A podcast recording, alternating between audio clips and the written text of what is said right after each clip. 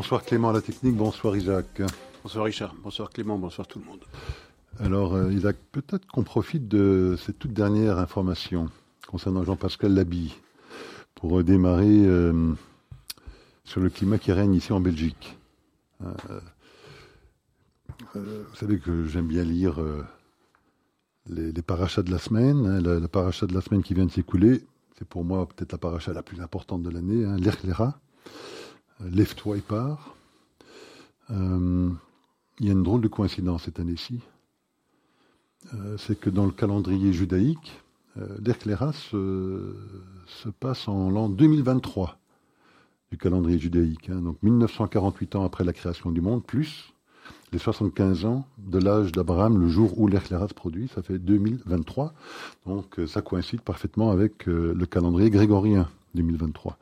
donc ce l'Erklera peut-être doit nous interpeller encore plus, euh, la communauté juive de Belgique, face effectivement à à une situation ici qui est quand même assez singulière. En tout cas, la Belgique se distingue par le silence de ses politiques, ou de la grande majorité de ses politiques, à part effectivement le MR, peut-être la NVA. Une immense majorité des partis politiques se sont tus par rapport aux événements du 7 octobre.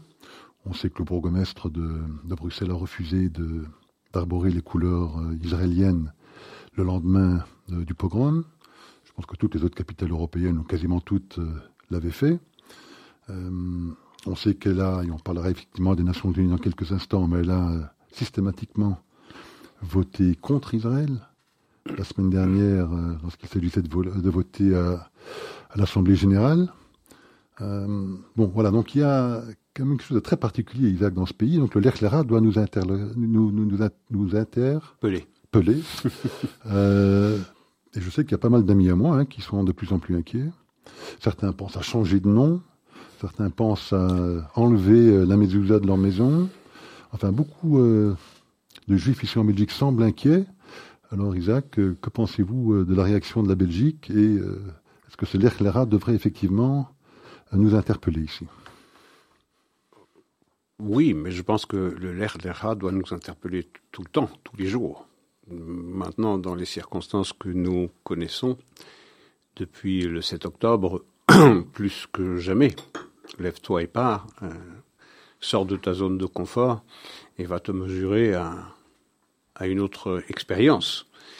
C'est vrai que cette question est posée avec d'autant plus d'acuité lorsque on voit la sortie de ce Jean-Pascal Labi. Alors, les excuses, évidemment, on les rejette. Euh, et je salue la décision de de Viviane Teitelbaum de, de, porter plainte parce qu'il suffit pas faire sur soi euh, et puis dire je m'excuse si j'ai sali le, si j'ai sali le sol c'est totalement insuffisant on ne peut pas croire qu'il n'a pas réalisé au moment où il a liké ou posté ce, cette image absolument euh, détestable, infamante, qui ne savait pas ce qu'il faisait, que ça a été un poste trop rapide. Qu'est-ce que ça veut dire?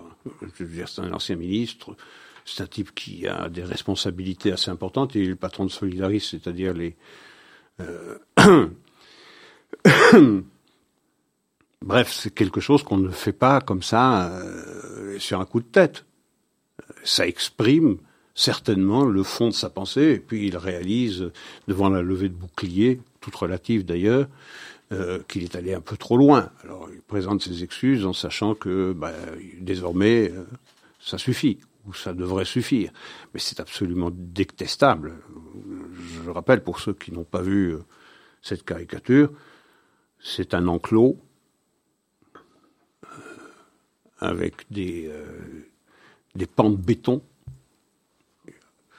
au-dessus desquels il y a des soldats israéliens qui tirent dans la masse de, des Gazaouis qui sont censés être enfermés du fait d'Israël. Et euh, sur un de ces pans de béton, il y a une étoile de David euh, au centre de laquelle il y a une croix gammée, c'est-à-dire euh, la nazification de l'État d'Israël. Lorsque vous regardez la définition de l'IHRA, qui a été adoptée par des, dizaines et des dizaines de pays, et d'organisations non gouvernementales, euh, c'est un marqueur d'antisémitisme évident. Donc c'est d'antisémitisme pur et dur, et je suppose que c'est à ce titre-là que Viviane Teitelbaum va l'attaquer. Euh, donc c'est absolument répugnant. Les excuses n'effacent strictement rien. Il a montré son, son vrai visage. Comme le soir d'ailleurs, le soir d'ailleurs qui donne la parole à une personne qui s'appelle Marianne Blum et qui euh, salue, euh, qui salue euh, la geste des terroristes palestiniens le 7 octobre, en particulier ceux qui euh, sont arrivés en parapente en mitraillant ces, euh, euh les, euh, les, participants à une rave partie dans le désert du Negev et en disant que c'était un des moments de leur un, un des rares moments de liberté qu'ils ont qu'ils ont éprouvé. Je veux dire, c'est absolument répugnant de donner un espace à des propos aussi aussi détestables. Je veux dire, ça accroît naturellement l'inconfort et ça alimente la question que vous posez, l'RPA. Dans un tel. Vous savez, on s'est toujours consolé ou rassuré ici dans le pays chaque fois qu'il y a eu une recrudescence de l'antisémitisme. On se disait, il n'y a pas d'antisémitisme d'État. Je suis pas en train de dire qu'il y a un antisémitisme d'État, mais je pense qu'il euh, y a un grand nombre de barrières qui de plus en plus tombent et qui laisse penser que dans l'absence de mots forts, de discours forts des autorités politiques euh, dénonçant euh, l'explosion des faits antisémites, je veux dire, ils ont été multipliés par six, par six depuis le 7 octobre. C'est quand même euh, ahurissant. Il faudrait une prise de parole extrêmement forte des responsables politiques. On ne les entend pas, ou peu. Et le refus, par exemple, de euh, des autorités communales de Bruxelles de refuser euh, d'habiller la façade de l'hôtel de ville de Bruxelles des couleurs de l'État d'Israël en solidarité, c'est la plus la plus élémentaire avec un peuple qui a été aussi euh, brutalement agressé de la manière la plus barbare qui soit, ne même pas avoir ce réflexe de solidarité avec avec le peuple israélien témoigne de la à tout le moins de la frilosité et de ce sentiment de, de, cette obligation dans laquelle on se place de respecter une équidistance entre un État démocratique agressé et une organisation que notre propre pays a euh, inscrit dans la liste de ces organisations terroristes. C'est inexcusable et ça nourrit effectivement cet inconfort et cette question qui traverse les esprits d'à peu près chacun d'entre nous. Je veux dire, même si on n'y répond pas, même si on renvoie toujours à demain la réponse à cette question, cette question devient de plus en plus pressante, effectivement. Alors, euh, la Belgique euh, a voté effectivement la semaine dernière une résolution à l'Assemblée générale des Nations unies. Rappelons qu'il y a eu, je pense, deux ou trois tentatives de vote au Conseil de sécurité. Oui. Une des Américains, qui a été donc boycottée par... Euh, les Russes et les Chinois des Russes et les Chinois, suivi d'une euh, résolution brésilienne, je pense. Hein, qui Jordanienne. Hmm Jordan, euh, à l'Assemblée générale Non, non, euh, au Conseil de ah, sécurité. au Conseil de sécurité, oui, tout à fait. On a eu, je pense, une tentative oui. brésilienne hein, qui refusait, elle, effectivement, de dénoncer le Hamas et, et euh, d'accorder à Israël le droit de se défendre. Donc les Américains ont apposé leur veto à cette résolution-là.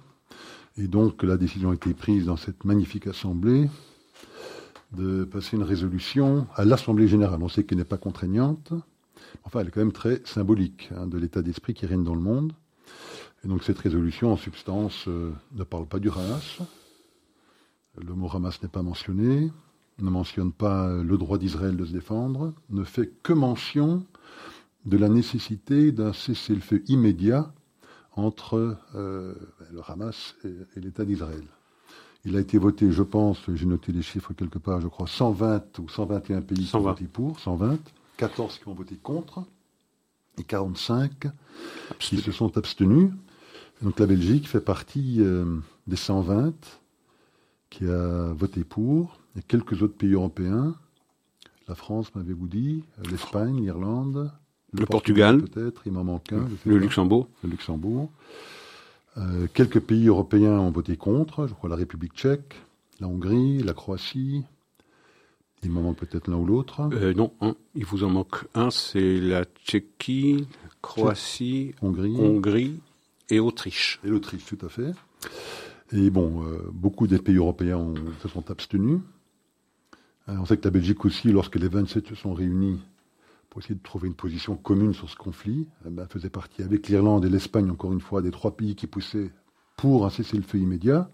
Les mêmes pays qu'on a mentionnés qui ont voté contre cette résolution euh, ont voté effectivement euh, contre cette idée donc ils ont adopté cette espèce de, ventre mou habituel européen hein, qui consistait à dire qu'on euh, va proposer des pauses humanitaires. Enfin voilà, donc une résolution des Nations Unies dont vous allez nous dire, Isaac, ce que vous en pensez. Ben, je trouve que cette résolution, elle est aussi infamante que la résolution 3359 ou 3379 de 1975, qui euh, dressait cette équation euh, scélérate entre sionisme et racisme. Résolution qui n'a été euh, invalidée que 16 ans plus tard, c'était en 1991. Je veux dire, les pays qui ont voté pour cette résolution de, cesser, de demande de cesser le feu immédiat, ben, ça revient à priver Israël du droit de se défendre. Pourtant, notre pays a reconnu le droit d'Israël à, se défendre. Donc il y a quelque chose de totalement incohérent là-dedans. Euh, demander un cessez-le-feu immédiat, c'est demander à Israël de prendre sa perte, de sortir de la table, et puis euh, de pleurer ses morts sans, euh, sans trop la ramener. C'est à ça que c'est exactement ça que ça veut dire. je veux dire, il faut encore avoir présent à l'esprit, parce que ça a tendance à s'effacer très très rapidement, beaucoup trop rapidement d'ailleurs des esprits, ce qui s'est produit le 7 octobre. Je veux dire, il y a eu le plus grand étalage d'inhumanité, de bestialité, de barbarie euh, que l'homme peut concevoir. Je veux dire, on a, on a fait des bûchers d'enfants vivants, ligotés les uns aux autres, et on y a mis le feu. C'est ça. On a coupé euh, des membres euh, d'enfants vivants, des doigts, euh, des pieds, le, sein d'une femme. On a violé des jeunes filles avant de les assassiner. on a éventré des femmes et massacré le fœtus que l'on retirait du ventre avant d'assassiner la mère. C'est ça qui s'est passé. Et on voudrait que eh bien Israël, à qui on a accordé le droit de se défendre, eh bien accepte un cessez-le-feu pour raison pour raison humanitaire. Mais qu'est-ce que c'est que ce dévoiement du droit humanitaire? Je veux dire, Israël a demandé aux populations qui sont dans le nord de la bande de Gaza de descendre vers le sud.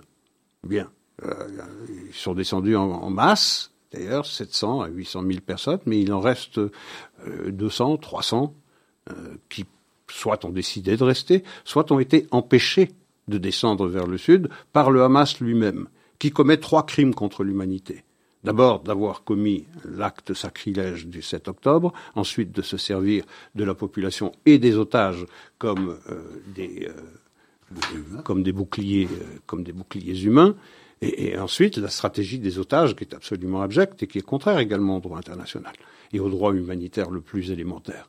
Mais on demande à Israël seulement de respecter ce droit humanitaire. On ne l'impose pas au Hamas. Et il y a là une faille dans le droit humanitaire lorsque vous vous trouvez face à ce que le droit international, d'ailleurs, appelle euh, ou considère des terroristes. Au regard du droit international, les terroristes, je l'ai noté ici, sont considérés comme des hostes humani generis en latin. Qu'est-ce que ça veut dire en français? C'est des ennemis communs de l'humanité, euh, c'est-à-dire une catégorie de euh, criminels qui appellent un châtiment où que se trouvent ces terroristes. Je, veux dire, ce sont des ennemis communs de l'humanité, ils sont retranchés de l'humanité. Et on fait de l'humanitaire et on va imposer à celui qui a été agressé, à celui qui a été euh, de cette façon blessé, on, va lui imposer un droit humanitaire pour des populations qui, en grande partie, rappelons-le, en majorité, quand on les a consultées, ont voté pour le Hamas. Je veux dire, le, destin des peuples, ce, sont les, ce sont les citoyens qui l'écrivent. Ils ont voté pour cela. À chaque assassinat, 70%, à 70%, euh, et chaque fois qu'il y a eu l'assassinat d'un juif dans un attentat terroriste, que ce soit avec un couteau, que ce soit avec une voiture ou avec euh, un revolver ou un fusil, on a distribué des bonbons. Est-ce qu'on a oublié ça? Et je veux dire, le droit humanitaire, il, est, c'est un avantage considérable qui est donné aux terroristes et qui oblige Israël à se battre euh, une main derrière le dos. C'est d'ailleurs ce qu'il fait.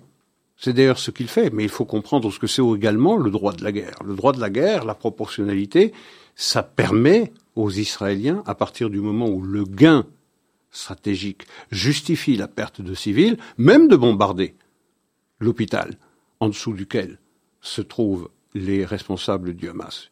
Évidemment qu'Israël ne va pas le faire, parce que c'est l'armée la plus morale du monde.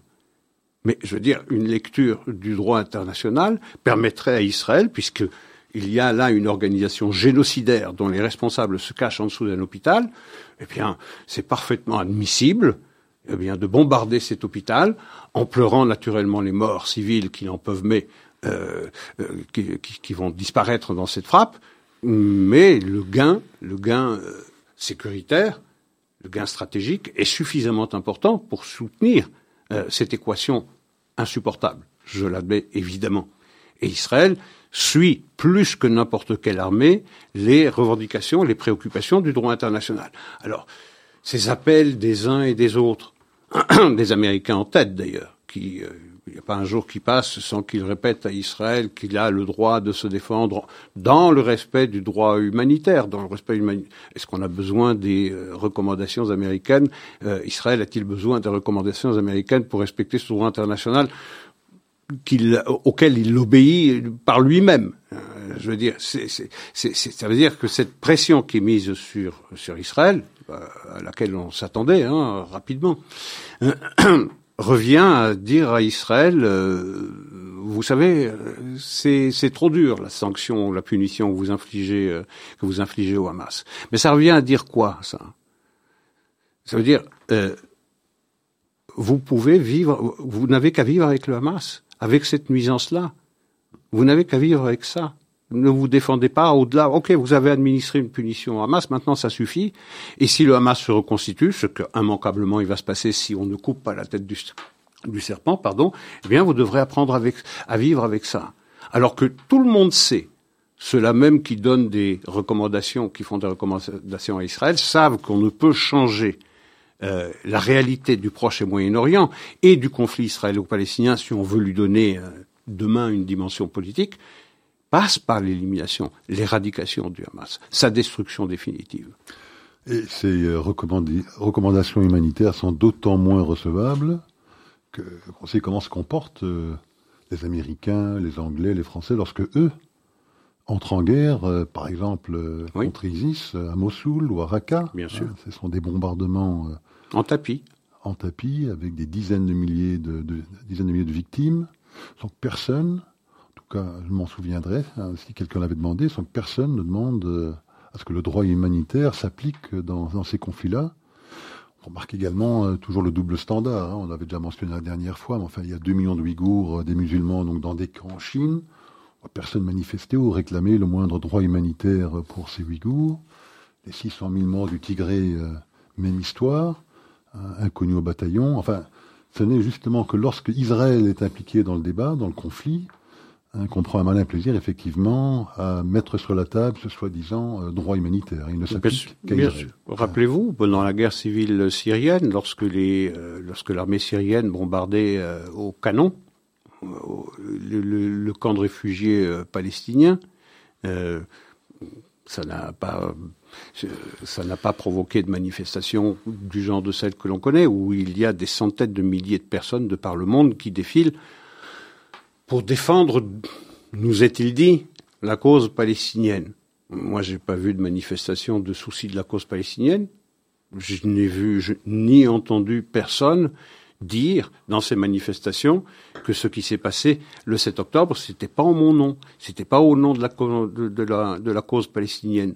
Euh, par contre, dans toutes ces manifestations, on entend de la rivière euh, à la mer, du fleuve à la mer, la Palestine sera libérée. C'est-à-dire, c'est le mot code, hein, c'est le, c'est le langage choisi euh, pour dire l'éradication de l'État d'Israël. Ça, ça passe. Je veux dire, je n'ai pas vu une seule autorité palestinienne, à Gaza, je n'en parle pas, mais même en Judée-Samarie, j'ai vu Abbas et ses affidés les plus importants déclarer que ceux qui ont commis ce qui s'est produit le 7 octobre, c'était euh, c'était le fait de martyrs, de héros. Euh, c'est ça euh, l'organisation modérée. J'ai pas entendu un seul mot de Mahmoud Abbas condamnant sévèrement ce qui s'est produit au nom même de l'islam. Je n'ai pas entendu dans toutes les manifestations, qu'il s'agisse de celles qui se sont produites euh, ici, à Paris, à Milan, à Berlin, ou que sais-je encore, ou dans toutes les grandes villes américaines, de responsables euh, euh, musulmans qui est condamné sévèrement le 7 octobre, et dire que la cause palestinienne, ça n'est pas ça. Donc, pourquoi parlons-nous en leur nom? Vous savez, c'est comme chaque fois qu'il y a un assassinat. Euh, quand il y a eu Samuel Paty, on dit il faut pas faire d'amalgame. Quand il y a eu euh, Malbec, quand il y a eu Zaventa, il faut pas faire d'amalgame. Quand il y a eu le Bataclan, il faut pas faire d'amalgame. Très bien, mais pourquoi nous devons dire cela? C'est à eux à le dire. C'est à eux à dire nous récusons ça, ça n'est pas nous. Mais nous parlons à leur place. Pourquoi parlons-nous à leur place? Parce que nous avons peur qu'ils ne parlent pas. Alors il y a quelqu'un qui parle, hein, c'est le, président de la Cour pénale internationale, oui. puisqu'il s'est déjà lui fendu d'une première intervention pour dire qu'il n'était pas impossible qu'Israël était déjà en train de commettre des crimes de guerre et qu'il allait peut-être devoir ouvrir une enquête. Donc euh, euh, on verra bien ce qu'il en adviendra, mais enfin encore une fois, deux poids, deux mesures. Hein, Lorsqu'il s'agit de la Cour pénale internationale, c'est toujours après Israël. Et pas un mot sur ce qui s'est passé le 7 octobre. Non, absolument rien. C'est clair. Alors revenons euh, aux Nations Unies, parce que euh, son secrétaire général, Antonio Guterres, a contribué à totalement la décrédibiliser. Hein, déjà la résolution dont on, vient de parler aurait probablement suffi pour la décribiliser, mais euh, Guterres lui a fait une autre déclaration au Conseil de sécurité. Euh, bon, il a effectivement fait euh, les condamnations d'usage par rapport aux événements du 7 octobre, mais il a ensuite enchaîné en disant que ces, pas né dans le vide. Voilà, ne, se sont pas produits dans le vacuum, hein, dans le vide. Mmh. Qu'il fallait pas oublier que l'histoire ne commençait pas le 7 octobre, mais qu'elle remontait à 56 ans auparavant et à 56 années d'occupation étouffante. Euh, et donc il a essayé, euh, alors certains disent, est-ce que c'est contextualisé, est-ce que c'est justifié, toujours des nuances dans le choix de ces mots, mais en tout cas, euh, c'est clair qu'il a essayé d'enrober ce pogrom dans quelque part une forme de justification. Oui, ou de mettre sur Israël la responsabilité. Exactement. Donc euh, il a, je pense, euh, bon, il s'est décrédibilisé lui-même, et encore évidemment l'institution qu'il représente, et il a encore fait pire, je crois, deux jours plus tard, parce que souvenez-vous, le ministre des Affaires étrangères iranien, euh, à qui les Américains avaient octroyé un visa pour venir euh, adresser les Nations Unies, adresse au cours de laquelle d'ailleurs il n'a pas ménagé ses menaces hein, vis-à-vis -vis de l'Occident. Mais à la suite de, bon, de son discours, il a été reçu par Antonio Guterres et à la suite de cette rencontre, Guterres euh, a salué euh, l'importante contribution de, l'Iran dans les tentatives de libération des otages. Donc il euh, salue les preneurs d'otages dans leur contribution à libérer, à libérer les otages ont ravis. Alors, euh, je crois que bon, chaque semaine, on pense qu'on a atteint le fond, mais là, mais creuse. véritablement, on creuse encore plus. Il creuse, ce qui justifie parfaitement l'intervention du représentant israélien de demander la démission de cet individu. Je veux dire, si si on voulait encore un peu plus, si c'était possible, décrédibiliser l'ONU, son secrétaire général s'en est formidablement chargé. C'est parfaitement, c'est parfaitement inouï cette affaire-là. C'est scandaleux parce qu'il faut faire un peu d'histoire quand même. 56 ans. 2023 moins 56, on est en 1967. Ok. Cette guerre qui a été euh, provoquée, celle-là encore, comme le 7 octobre, a été provoquée par les pays arabes, euh, par euh, la Syrie et par l'Égypte, la Jordanie, le Liban, l'Irak. Ok. cette guerre-là, au terme de cette guerre des six jours, qu'est-ce que fait Israël en novembre 1967 Quelques mois seulement après, cinq mois après, Israël se dit prêt à abandonner les territoires, qu'il a libérés de Judée-Samarie comme de Gaza, euh, contre une reconnaissance de son droit à être là où il est. Eh bien, en réponse, il y a eu les trois noms de Khartoum. Non à la reconnaissance, non aux négociations, non à la paix avec Israël. Après, il y a eu, euh, il y a eu 2000, il y a eu 2008, il y a eu 2014. Chaque fois, Israël a ouvert un horizon politique au bénéfice des Palestiniens. C'est les Palestiniens qui ont refusé, aussi bien en 67 qu'en 2000, qu'en 2008 ou en 2014 parce que c'est tout ou rien. Donc, et puis c'est oublié quand même. secrétaire général de l'ONU que depuis 2005, il n'y a pas un seul juif, il n'y a pas un seul israélien qui souille la terre arabe de Gaza, puisqu'il y a eu euh, le désengagement euh, qui a été exécuté par le gouvernement israélien sous l'ordre de, Sharon en, en 2005. Donc il n'y a pas d'occupation. Si Gaza est occupé, il est occupé par le Hamas. Le sort qui blesse la population gazaoui qui n'a pas voté pour le Hamas, je veux dire, c'est le Hamas qui en est responsable. C'est pas Israël a endossé cette responsabilité parce que les citoyens de Gaza, à une très large majorité, se sont donnés, euh, se sont donnés pour maître des, des bêtes sanguinaires. C'est pas de responsabilité. Donc avancer cela, c'est de toutes les façons complètement idiot sur le plan historique, sur le plan objectif. Et puis c'est incroyablement insultant de dire en réalité ce qui vous a blessé, c'est votre faute. C'est un autre marqueur d'antisémitisme. C'est-à-dire ce qui blesse les juifs, c'est la faute des juifs. C'est quand même hallucinant que ça vienne de la bouche d'un d'un responsable, du premier responsable de l'ONU. Je voudrais revenir sur cette, un instant sur cette euh, résolution, parce qu'elle a du mal à passer. Euh, les États-Unis, les États-Unis eux-mêmes, pourquoi n'ont-ils pas, pourquoi euh, ont-ils voté contre? Mais l'intervention du représentant américain au Conseil de sécurité, Madame Greenfeld, elle, elle dira que c'est parce que euh, dans cette résolution, il n'y avait pas euh, le nom du Hamas qui apparaissait explicitement, pas plus que on ne soulignait les exactions qu'avait commises le Hamas le 7 octobre. Ça veut dire quoi? Ça laisse penser que peut-être si le Hamas était nommé dans les résolutions et que si euh, euh, on avait évoqué euh, le crime contre l'humanité perpétré par le Hamas ce fameux 7 octobre, euh, les États-Unis s'en seraient accommodés et auraient voté cette résolution. On en parlait. Probablement pas. Probablement pas. Alors, comme quand on a interrogé Kirby sur le sujet des, de la ligne rouge. Oui. Il a quand même dit qu'il n'y avait pas de ligne rouge en ce qui concerne les Américains. Oui, mais bon, il y a évidemment le droit humanitaire à respecter, mais pas de ligne rouge pour les Américains. Alors c'est ce qu'ils disent aujourd'hui. Oui, oui. Mais je vous rappelle une chose qu'on n'a pas souvent relevée, et qui est pourtant très importante, c'est que euh, le 7 au soir, le 7 octobre, il y a eu un mail qui a été euh, rédigé par euh, le secrétaire. Non, ça c'est le deuxième. Le premier mail a été rédigé par le secrétariat d'État aux Affaires étrangères, demandant au parti de la retenue le 7 octobre au soir, c'est-à-dire quand on était en train encore d'assassiner des civils israéliens, lorsque les cadavres étaient encore chauds. on, je veux dire, il y a eu un mail euh, pour le moins, euh, pour le moins scandaleux, écrit par un responsable qui n'a pas été démissionné d'ailleurs, qui demandait de la retenue, c'est-à-dire qui demandait à Israël de ne pas réagir. Et puis quelques heures plus tard, c'est un mail de Anthony Blinken, le secrétaire d'État lui-même, qui demandait à la Turquie d'intervenir pour installer un cessez-le-feu c'est-à-dire empêcher Israël de, euh, répondre et de se défendre malgré les manifestations de soutien et de solidarité des États-Unis à l'égard d'Israël et de l'affirmation de son droit à se défendre. Mais donc on voit ici, personne n'a été puni.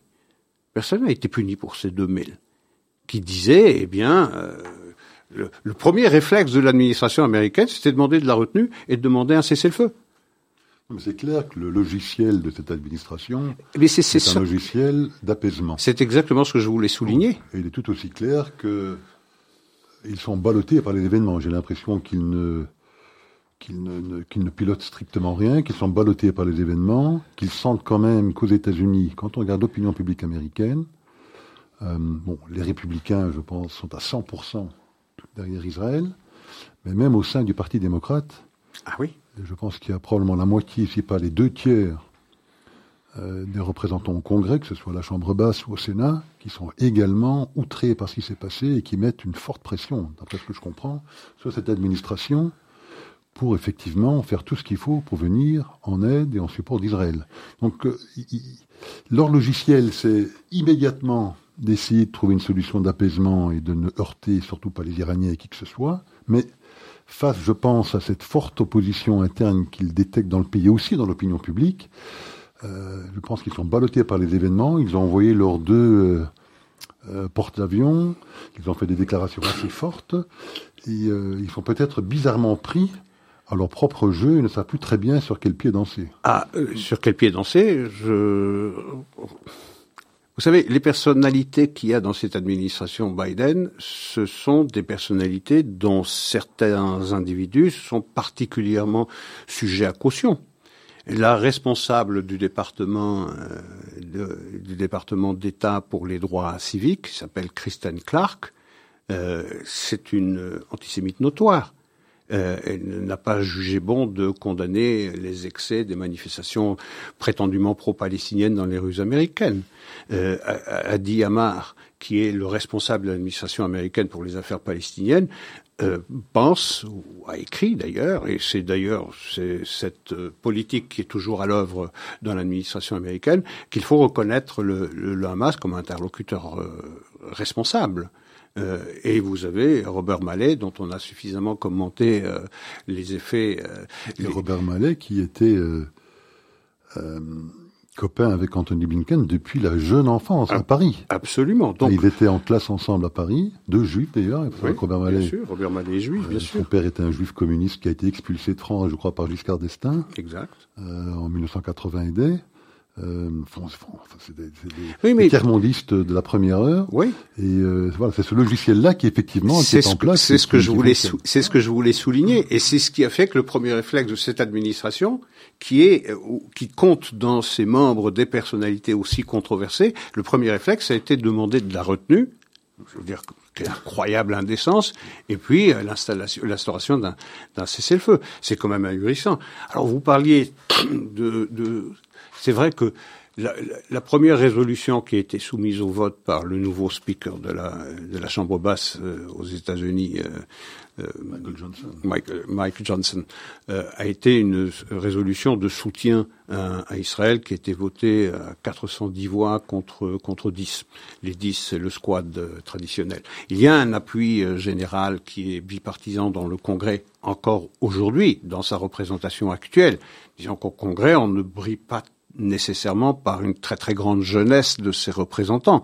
Donc ce sont des gens qui ont été forgés par une représentation d'Israël qui est relativement imperméable au wokisme et à la nouvelle détestation d'Israël qui euh, qui existe dans le, certains membres euh, du parti, euh, certains votants, certains électeurs du Parti démocrate, en particulier, particulier les jeunes.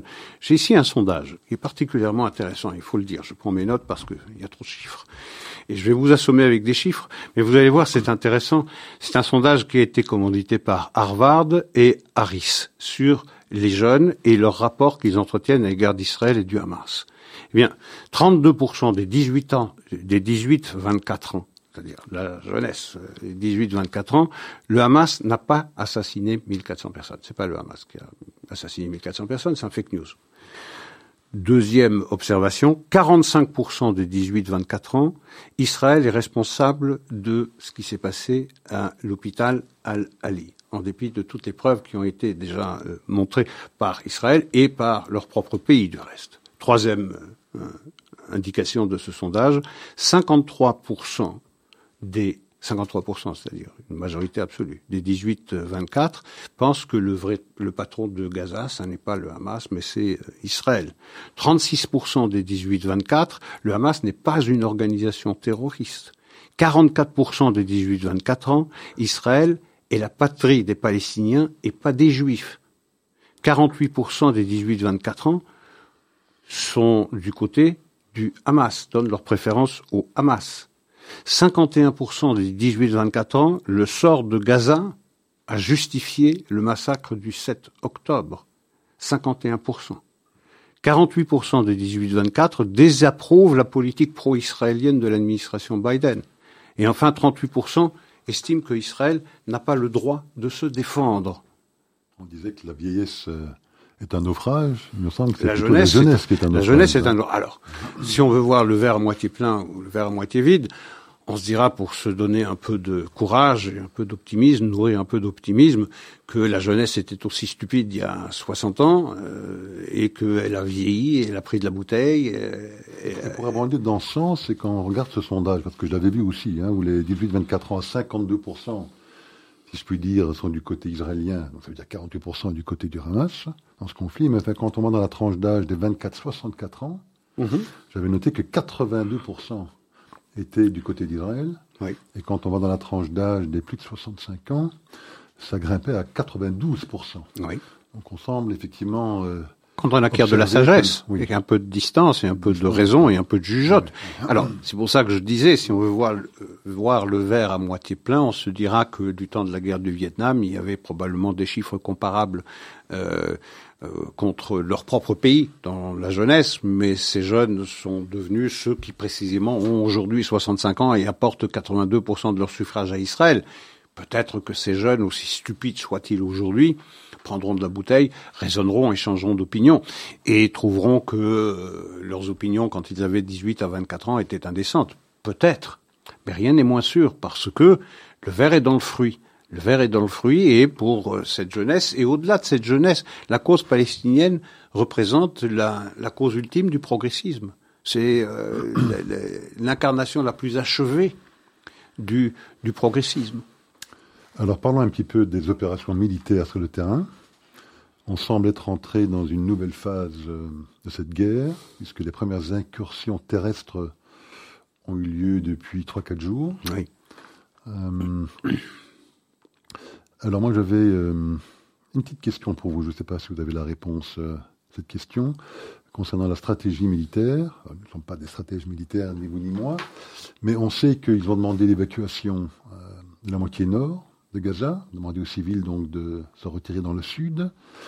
Euh, ce que j'ai du mal à comprendre, moi, c'est supposons qu'ils soient, euh, leur opération soit couronnée de succès dans le nord, et qu'ils arrivent effectivement à éradiquer le Hamas dans le nord. Qu'est-ce qui se passe après dans le sud, Isaac?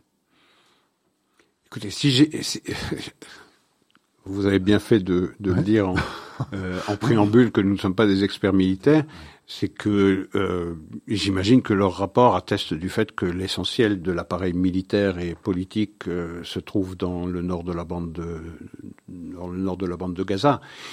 Je pense, je pense comprendre dans la stratégie adoptée par les militaires israéliens qu'il s'agit de séparer la bande de Gaza en deux, en deux parties, de la couper littéralement en deux euh, de s'occuper d'abord de la partie nord, c'est ce qu'ils font, et puis le sort qu'ils vont réserver à la partie sud, ça c'est à eux à voir. Euh, je, je, ne sais pas quel est le euh, quel est le danger porté par la partie sud de la bande de Gaza par rapport à la partie nord et pourquoi ils s'en prennent d'abord à la partie nord. Je suppose que leurs rapports sont tous concordants, convergents, pour dire que c'est là que se trouve l'appareil militaire, c'est là que se trouvent les miliciens de.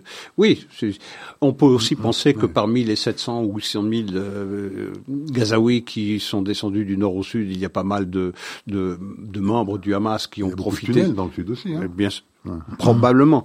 Je ne sais pas. Je peux pas répondre. Je peux pas répondre à cette question. J'imagine que les stratèges israéliens savent ce qu'ils font lorsqu'ils s'en prennent d'abord à la zone, à la zone nord.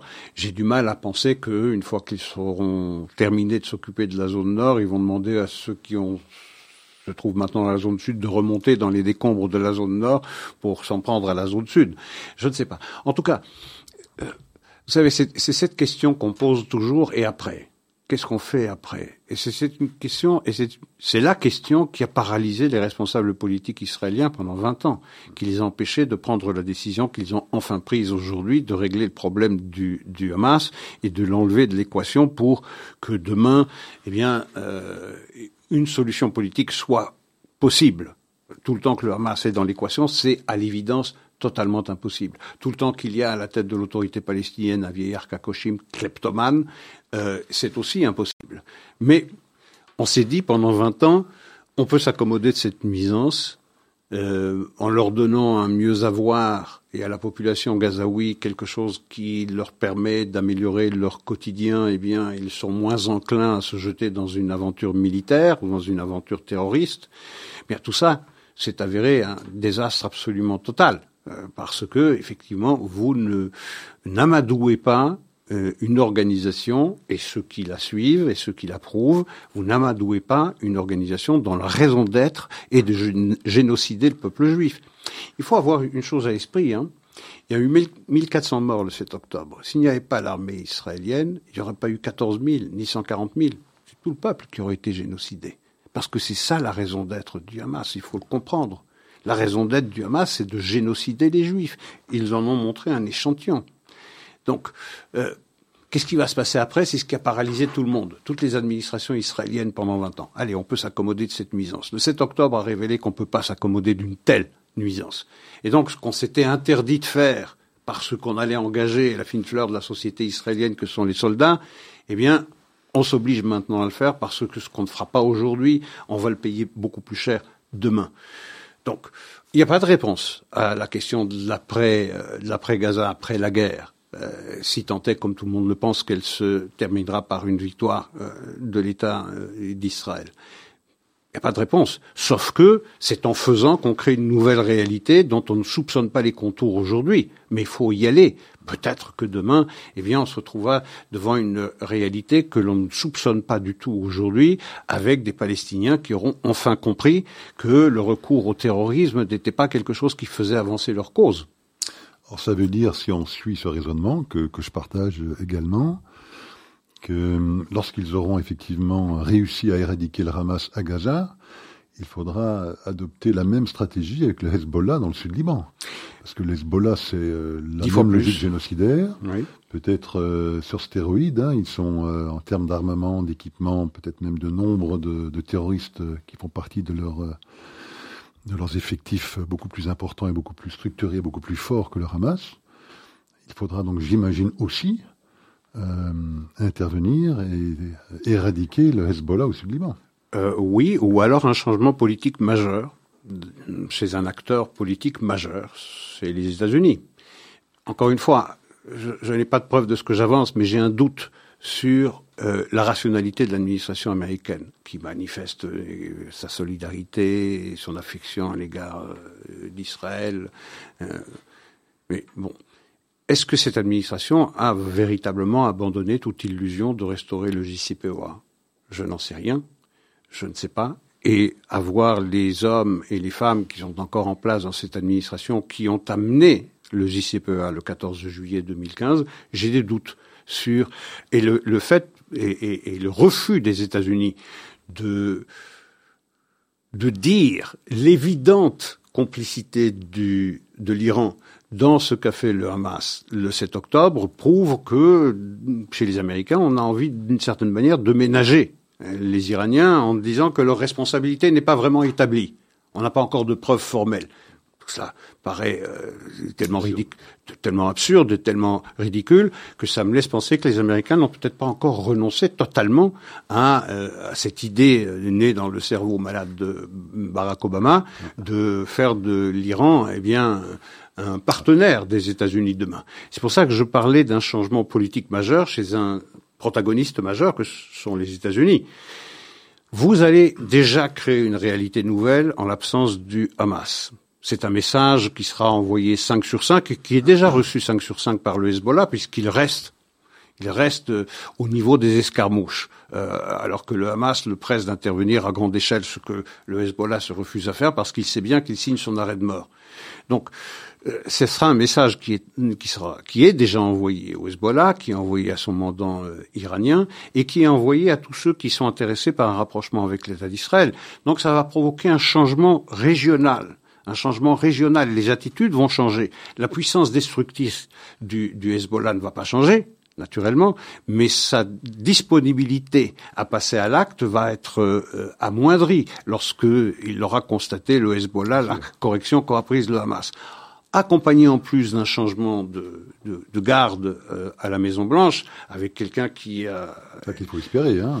qu'il faut espérer, avec quelqu'un qui a un autre regard sur l'Iran et qui veut véritablement que quelque chose change dans le comportement de l'Iran, parce que vous enlevez l'Iran de l'équation moyenne orientale, je veux dire, vous avez, euh, vous avez la tête du serpent, c'est évident. C'est la tête du serpent, mais vous avez une résolution de à peu près tous les conflits le, conflit israélo-palestinien peut se régler parce qu'il cesse alors d'être religieux, ce qu'il est depuis à peu près euh, un siècle, pour redevenir politique.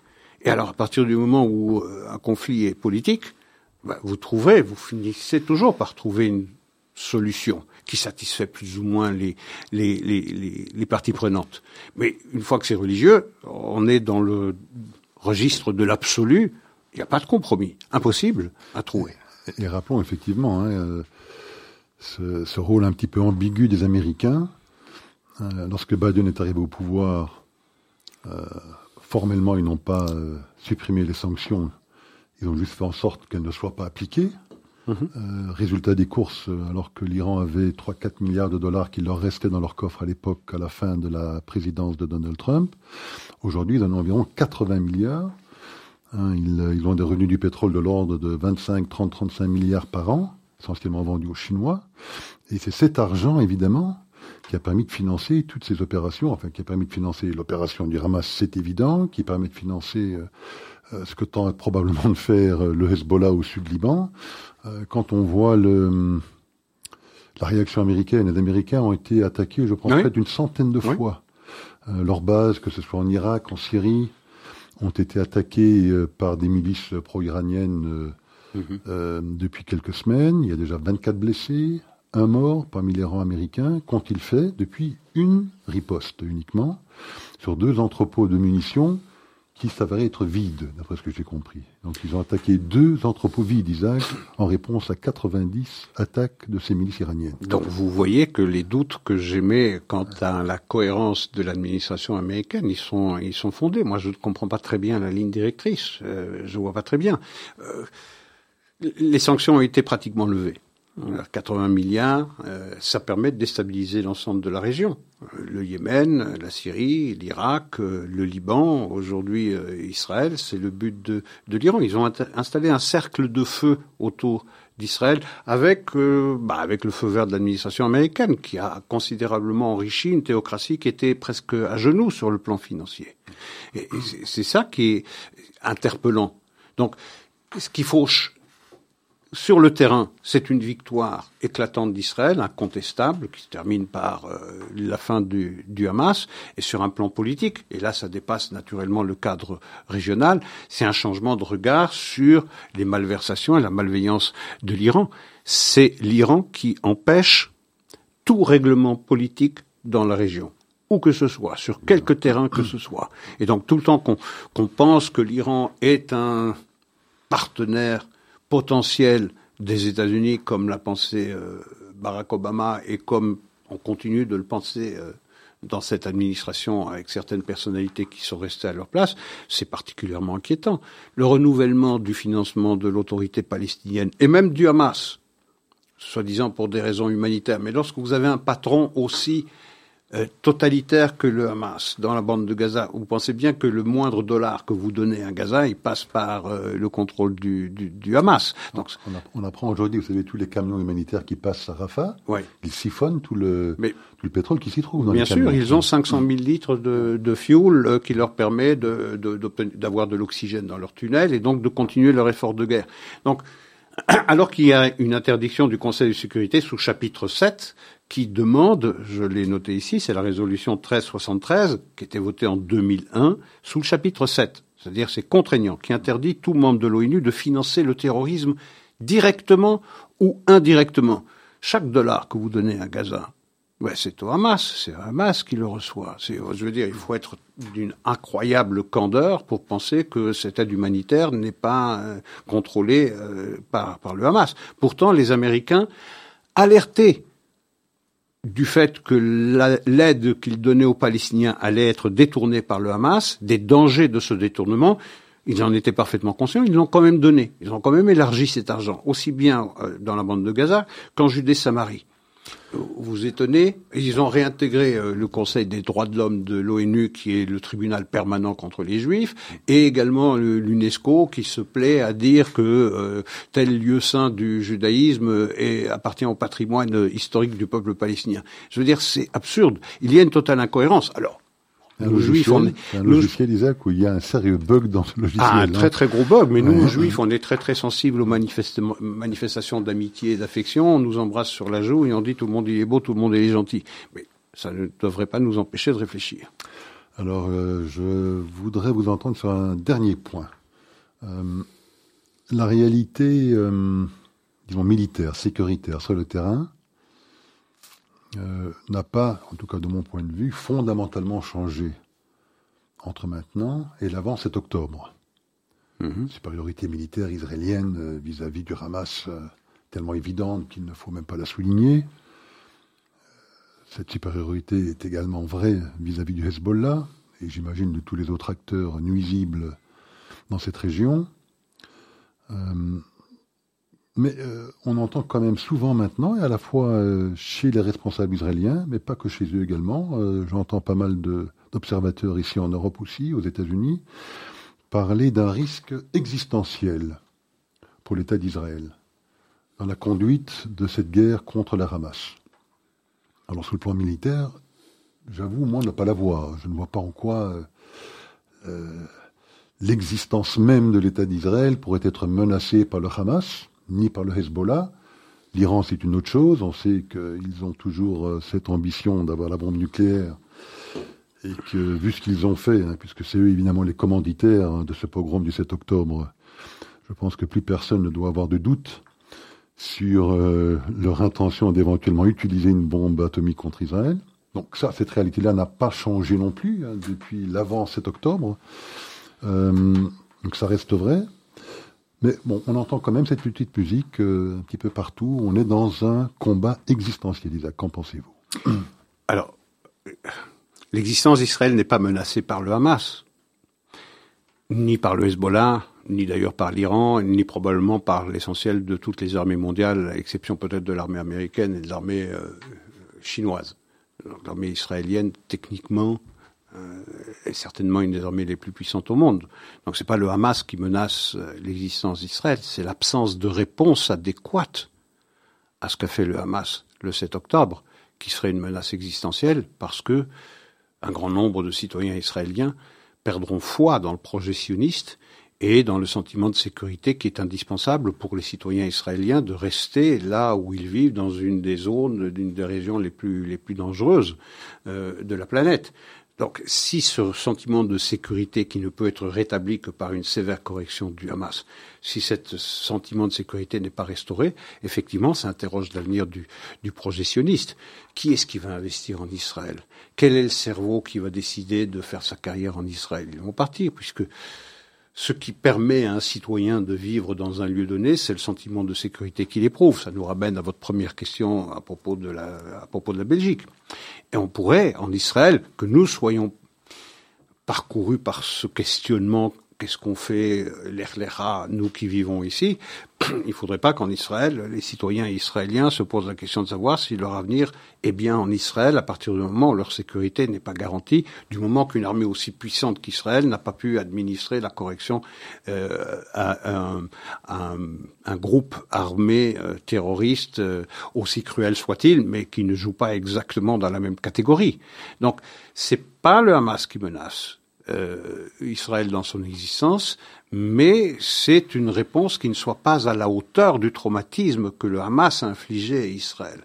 Et donc il importe à Israël, impérativement, pas seulement pour envoyer un message à tous ses ennemis, mais également envoyer un message à ses propres citoyens, que votre présent et votre avenir sont ici, parce que nous sommes capables de restaurer non pas cette deterrence, non pas cette dissuasion, mais de débarrasser votre existence quotidienne d'une menace qui planait euh, sur vos têtes tous les jours. Et c'est ici qu'on attend Israël. Et c'est peut-être aussi un message aussi alors pour la diaspora. Bien sûr. Hein, on en revient peut-être à notre propos du tout début. Les Juifs de Belgique qui se posent cette question euh, faut-il rester Faut-il partir S'il faut partir, partir où ça? Ils doivent effectivement rassurer effectivement la diaspora juive en les convainquant que leur sûreté, leur sécurité sera beaucoup mieux assurée en Israël qu'elle ne sera éventuellement en Europe. Oui, et même pour ceux qui décident de rester en Europe, elle sera mieux assurée par une sévère correction infligée par Israël au Hamas. Donc, je veux dire, c'est là que se joue le questionnement. C'est pas sur une menace euh, militaire. Euh, encore une fois, c'est Lilliput. Mais il faut se représenter, et, les Israéliens n'en sont pas encore revenus, et nous, juifs en diaspora non plus, euh, même ceux qui ont vu ces immondes euh, vidéos euh, de ce qui s'est produit le 7 octobre. Je veux dire, c'est un traumatisme qui va rester dans la conscience collective israélienne longtemps, très très longtemps. Donc la guérison sera lente.